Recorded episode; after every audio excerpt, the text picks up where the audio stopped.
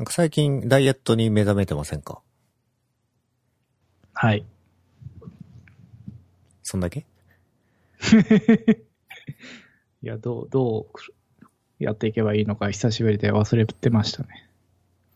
まあちょっとダイエットの話は後半でやるとして、ね、あのー最近の金銭事情の話をしますか？散財事情のが正しいか。ああ、はいはい。僕はちなみにあんまり散財してないんですけど、最近使い始めたアプリがあって、これブログにも書いたんですけど、シフトっていうアプリがありまして、これは有料？えっ、と、無料でも使えます。シフト自体はそんなに古いアプリじゃなくて、割と前からあるんですけど、私が使い始めたのが最近っていう感じですね。良さそそう、これ何がいいかっていうと、我々、複数の Google アカウントとか普通に持ってるじゃないですか。う。はいはい。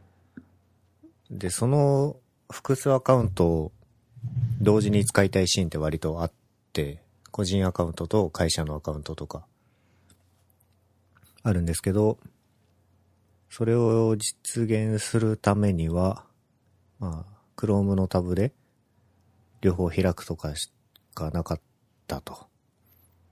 うん。で、なんかそういう多分問題があるのを解決するために多分このアプリが作られたと思うんですけど、まあこのアプリ一つで、なんか複数の Google とか、一応 Microsoft のアカウントも管理できるみたいなんですけど、まあ僕の場合は Google アカウントしか使ってなくて、まあ登録できると。あの、スラックの左、左カラムに、あの、チームごとにあるじゃないですか。はいはい。あれが自分のその Google アカウントになるイメージ。で、切り替えると、その Google アカウントで、どのアプリを開くかみたいな使い方ができると。これ、良いと思います。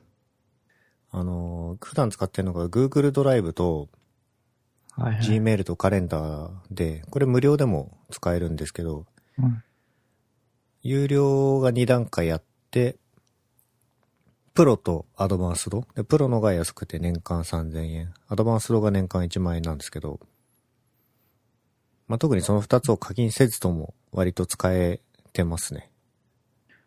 これ、そう、前の会社が GCP で、G、なんか GCP にログインすると、メールが、Gmail も、その会社の方にログインされちゃって、めんどくさかったなという思い出があります。今は会社は Google アカウントじゃないと。Google アップじゃない。そうだね。今はもう MS、何ですか ?Office365 ですか？まあ、個人用のメールは Gmail で Web で見て、で、会社のメールは Outlook のデスクトップアプリケーションで見てるから、うーん。まあ、全然良かったんだけど、個人が Gmail で、会社も Google Apps だったら、便利だったなと。ん？これはあれですよ。Gmail も Outlook も両方登録できるんですよ。うん。まあ使うかどうかは別として。うんうん。で、無料の範囲だと2アカウントまで登録できるんですけど、お金を出すと、もっとアカウント追加できたりとか、他の Google Apps、えー、Google Keep とか、Google フォトとかも、そのアプリで使えるようになったりとか、あとは、他のアプリケーション、外部アプリケーションも、そのアプリ内で統合管理できるようになったりとかします。ちゃんとできてますね。このアプリ。かなりよくできてますね。なんか最近買ったものないんですか？最近、あ、そうそう。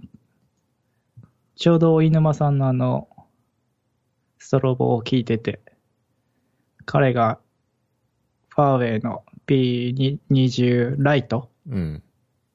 買ったみたいですよね。で、ホリ、ホリスライムさんでしたっけ？ホリミスライムですね。あ、ホホリミスライムさんもなんかツイッターで P20 プロがいいって言ってて。んで、ファーウェイに興味を持ち始めて、P20 無印を買いました。3レベルあるってことですか？ファーウェイの P20 に、ライトと普通とプロがあるってことですか？そうそうそう。でも買ったって言っても、あの、会社の検証端末で買ってもらっただけで、まあ、特に触ってないんだけど。だって検証してないでしょ。いや、あの、NFC、最初、これまた、ファーウェイのノバライト、うん。ノバライト2、すごい安いんだけど、でも全然それで、普通の、あれは事足りるんだけど、まあ、それに NFC がついてなくて、で、ちょっと NFC 検証したくて、ファーウェイ P20 を買ったっていう話です。使ってないならあんまり感想とかないですね。そうそうそう、ないね。あの、きちょうど昨日、お犬間さんの FM を聞いてて、あ、俺も持ってるって。さっきちょっとスペックを見てたんですけど、カメラの性能がすごいいいんですよね。そうなんですよね。ライカーレンズ。これ見てちょっと買おうかなって思っちゃったもんね。ほらほら。いや、私は私でもう、アンドロイド端末は、某海外製の端末持ってるんで、まあなんか、プラス AI。何を AI って言ってるのかわかんないけど、綺麗に補正してくれる感じなんですよね。手ブレとかも自動で直すとか。夜景とかすごく綺麗に撮れるんだよね。たまになんか夜景の、何ですか、その、位置を固定してずっと、シャッター開きっぱなしにする撮り方？はいはい。やってたりするじゃないですか。ああ、あれは、やってみました。それはカメラの方でやったのか、ファーウェイのこっちの端末でやったのかどっちですか？それは普通のソニーのミラーレス一眼でやりました。そうなんですよ。その、まあ、全然使ってないんだけど、あ、ライカかと思って。で、最近、センちゃんもライカ買ったみたいだし、え？買ってないよ。100万円ぐらいのやつ買ったみたいだし、僕も欲しいなと思って。あれ買ってないですか？買ってないですよ。ねえ、仕事、最近はしてるんですか？最近は、そうですね。そうですねって、最近はそうですねって言うと。いや、なんか、その、なんでしょう。まあ、いろいろプロジェクトが走ってるんですけども、まあ、最初のアイデアの創出というか、あれなので、そういう会議ばっかりやってたんですよね。うん。んで、会議会議で全然つまんなかったんですけど、最近ようやくその UI の、えーワイヤーフレームとかが上がってきたので、最近はコーディングしてますね。ファーウェイの P20 以外には何買ったんですか？えー、検証端末としてですか？いや、ああ、個人の。うん。そうそう、それで、ライカレンズだなと思って、ライカが欲しくなって、買えるもんないかなと思ったら、なんかの記事で、10万円未満で、ライカのカメラを揃えるみたいな記事があって、なんか、ライカ TL かな ?TL シリーズの2世代前ぐらいのカメラなら、中古なら、まあ、5, 5万、6万、7万ぐらいで買えるっていうで、サードパーティーのレンズつけて、なんとか10万円ぐらいみたいな。そういう記事を見つけまして、ちょっと中古カメラ屋に行きました。あの、西新宿のマップカメラってとこ行ったんですけど、はい。なんかライライカ専門のフロアがあって、なんか普通の家電製品屋さんみたいな感じで行ったら普通になんかライカ専門フロアはすごく、なんでしょう、ブティックみたいな、うん宝石屋みたいな感じで、もう3、4人ぐらいのスーツ着た店員さんがいて、ちょっとびっくりしました。結局、ライカの端末も買ったんですか？えーっと、買ってないです。いや、結局、やっぱりライカ見に行ったら、ライカの M シリーズ、ボディだけで100万円するやつが欲しいな。そんな2世代前のやつなんて買いたくないなとうん。思思って、まあでも、お金ないしな。で、考えてみてら、僕あの、ソニーの α6500 持ってるんですよね。はい。まあ、すまあ、それで練習してから、また欲しくなったら買えばいいかなと思った次第です。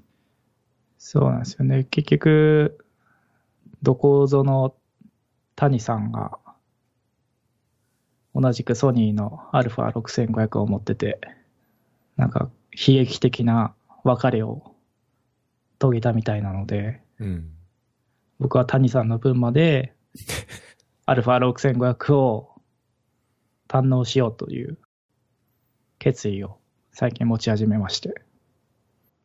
それで、その、まあ、タイムラプスとか、ちょっと使ってやってみたんですよ。谷さんの α6500 との悲劇的な別れはちょっと僕も実は中身を知ってるんですけど、まあ、谷さんから聞かないとこれ面白くないので、次回の収録を皆さんお楽しみということで、まあ、せっかく α6500 持ってるし、なんか、ちゃんとやろうかなと思ってて、で、知り合いにその、郷安藤さん、安藤郷さんっていう、センちゃん知ってる？いや、知らないです。この人すごい人なんですけど、あの、ギルドのデザイナーで、の創業者、共同創業者うん。なんですけど、その人のインスタはもう、も、もっと富豪、ふ富豪じゃないな。いや、もっとすごいんですよ。クオリティが高い。カメラも趣味で。で、その人がなんかタイムラプスとかもやってて、安藤さんみたいになりたいなと思いまして、最近いろいろ買ってるんですよ。他に何買ったんですか？基本的にその安藤さんの持っている機材リストをインスタグラムでずっと見てて、で、最近買ったのはそのエーデルクローンっていうカメラを固定するやつですかね。機材ですかね。三脚みたいなやつ？三脚とはまた違うんですよね。あのタイムラプスを撮れる箱みたいなやつとか、あとはそのドリー撮影っていうんだけど、その垂直、あ、垂直じゃない、平行撮影ができる。普通に、えっ、と、手でカメラを持って横にこうずらして撮るとブレちゃうじゃん。はいはい。そうなるたならないために、こう、スッと横に、あー、スライドするんだ。へえ。そうそうそう。そういうのを撮ったり、かな。あとは、あとは、まあ、そのエーデルクローン社のやつがですね、買おうと思ったら、まあ、やっぱり、国際配送なので、高くなる。でも、1000ドル頼むと、なんとその、フェデックス代がタダになるということで、1000ドル分買いました。あとはまあ、こまごましたもんですよね。そううんまあ、三脚っぽいやつとか、で、届いたんですけど、はい。なんか使い方わかんねえなっていう。結局、売られる運命に。いや、頑張っていきたい。その、まあ、せせっかく α6500 も持ってるし、まあ、家のパソコンが iMac なんですよね。はい。27インチの 5K のやつで。で、無駄にそのグラボも、ラデオンの RX Pro 8ギガうん。あるんで、今後は動画編集とかやっていこうと思っている所存です。一度火がつけばね、結構やる男ですからね。そうっすね。うん前回、あの、ダイエットの話というか、私がランニングしてる話をしたと思うんですね。はい。で、その時か忘れたけど、その走った記録を取りましょうっていうこと言ったと思うんですよ。そしたら最近ようやくね、あの、石本さんも、ログに取り始めて、そうですね。ソーシャルに吐き出すことによって、こう、承認欲求と抱き合わせで、販売し始めてね。だってね、あの、ナイキランクラブですよね。やってるの、僕ら。はい。せん、せんちゃんと銀平さんしかいないんだ、僕のタイムライ僕ももうちょっといますけど、他に。うん。ン。本当、まあそのぐらいですよ。うんナイキランクラブのアカウントがあって、なおかつ走ってる人。あれ走っても、フィードに吐き出さないと多分タイムライン出ないんですよね、あれ。あ、でも、なんかランキングのとこで、ああ。なんか知知らぬ間に銀平さんが30キロとか走ってて、おーっと。銀平さんも本当コツコツやれる男なんで。うんすごいです、あの人は。なんかダイエットといえば、あの、与沢翼も、はい。やるって言い出して、やり始めて本当に、ダイエットしてるじゃないですか。あれ、すごいよね。あの人はね、有言実行男ですよね、本当に。秒速で痩せてってる。なんか、話を見てると、結局8月、今月末に、その、保険の契約をするにあたって、そういう適正体重じゃないと、その保険料が高くなるっていう。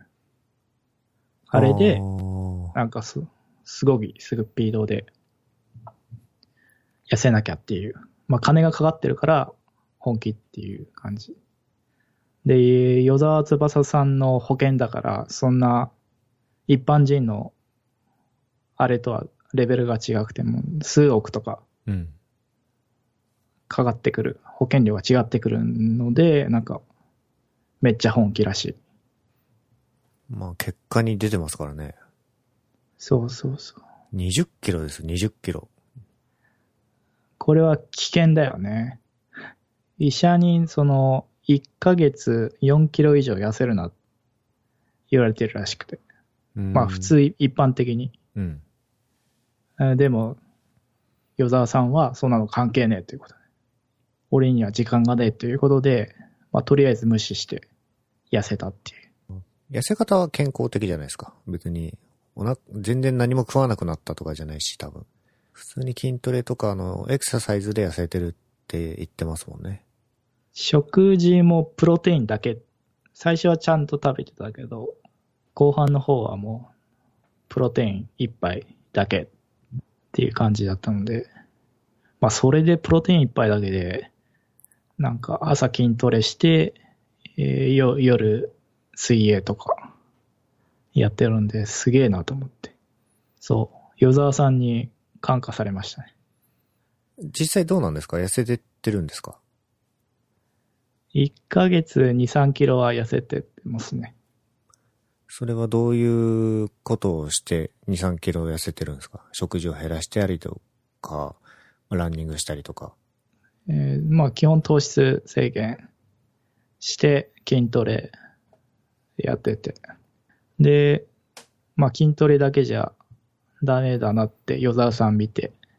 で、最近、ランニングも有酸素も取り始めたって感じですかね。そうそうそう。北系今日、北海道マラソン走ってるらしいよ。まあ、前回言ってた、それ。うんうん。そう、それ聞いて、あ、せっかく走るんなら、そういう大会も出てみたいなと思って。ちょっと申し込んでみましょうか。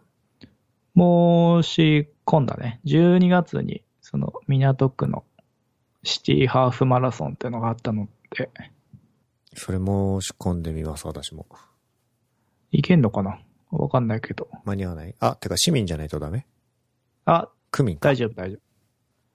それがね、結構東京タワーの周りとか走るやつで。あれじゃん、東京マラソンとかすごい10倍とか倍率だけど、その港区の方は、そんな倍率も高くないと思うんで。で、東京の街並みを走れるんで、うん。良いと思います。ちょっとそれをとりあえず申し込むとして、そういえば今日走らなければいけないことを思い出しました。僕をもっと追い詰めてください。センちゃんラン、今のところランキングよ4位だよ、僕のタイムラインの。1位は？1位はなんか、カナダの友達で、なんかもう、もう100キロぐらい走ってる。無理、それは。2位は？2位は僕、40キロぐらい走ってて。ほう。で、3位が銀平さん。ちょっと石本さんに負けるの尺なんで、頑張りますね。いやもう、そういうんじゃないんだよ。なんか、そう。ランニングの教室とか行きたいよね。行きたくない？走り方ってことですか？そうそう。そのハーフマラソンとか、そんな20キロとか走ったことないからさ、僕もマックス10キロぐらいかな。ちょっと一回ぐらいなんか習っといた方がいいんじゃないかなっていううん不安。ちょっと石本さんが言った時の話を聞いて私も決めます。今のところそんなに興味はないかな。うん。うん、あ、あとですね、聞きたかったんですけど、はい。なんでみんな技術書店にいっぱいみんな出すの？なんでって言われると、なんかいつもそういう書籍とか原稿とか書かなきゃ書かなきゃっていう、いつもなんか書きたくねって言ってる人たちが、なんか技術書店に限ってはなんか出すぞみたいな。すごい不思議。僕に関して言えば、前回の技術書店に参加して、ちょっと面白そうだなと思ったっていうのが本当に純粋なところなんですけど、まあ、原稿を書きたくないというかまあ、原稿にこう締め切りに追われる気持ちっていうのは多分変わんないですよ。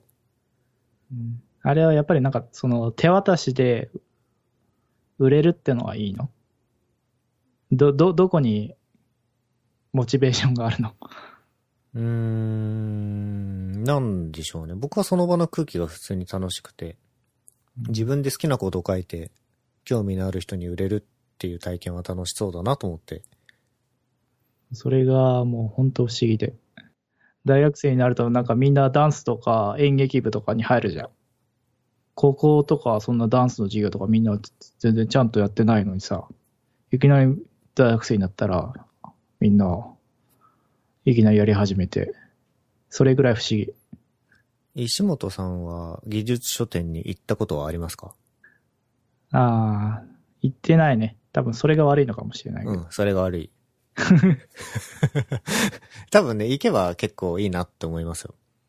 次はいつあるんですか？えっ、と、次はです、10月7日に第5回が開催されますね。それ、谷さんとかも出る？谷さんも出ますね。いろんな人多分出るんじゃないですかね、今回は。うん。もう来場者数も、し参加者、そのサークル参加って言って、その本を売る側の参加者数もうなぎ登りなんで、そっか、技術書店。え、技術書店て技術のことだけ？うん。なのにそんなにいっぱいいるの？うん。へえ。行ってみますよ。はい。それじゃあ私は今からランニングしてきますんで。ちょっと本気では走ってみて。5, 5キロぐらい。5キロ本気で ?OK。じゃあ、また今度。はい。お疲れさんです。お疲れ様です。